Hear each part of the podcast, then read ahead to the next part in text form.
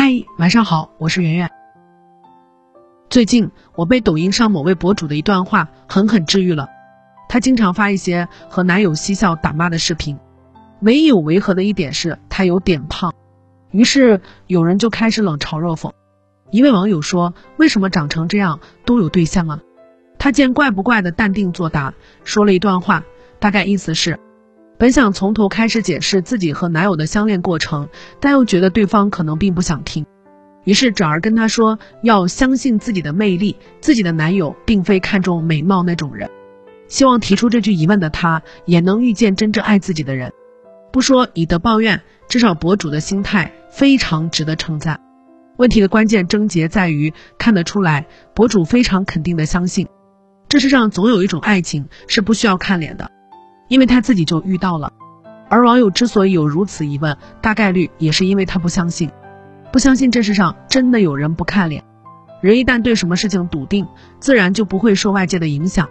就好像别人说你丑，你为什么要生气呢？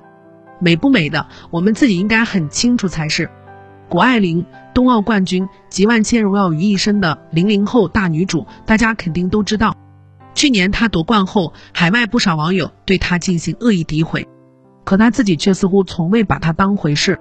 面对那些酸言恶语，她都一律回怼，掷地有声。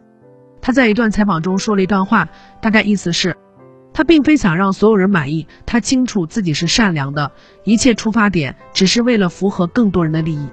如果有人不相信或不喜欢她，那只能说明彼此价值观不同，那是他们的损失。好自信的姑娘。非常明确自己的价值观，所以再脏的水都无法沾染他一丝一毫。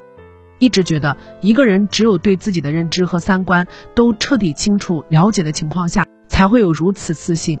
面对流言蜚语，才会守住本心不动摇。正所谓，你对我的百般注解何时读，并不构成万分之一的我，却是一览无余的你自己。在底气充足的人面前，再多的诋毁也只能是自取其辱。都说真诚是永远的必杀技，在我看来，自知才更算是行走江湖真正的杀手锏。他强任他强，清风拂山岗；他横由他横，明月照大江。晚安。更多文章可以关注我们的公号“逆流而上”，刘就是刘媛媛的刘。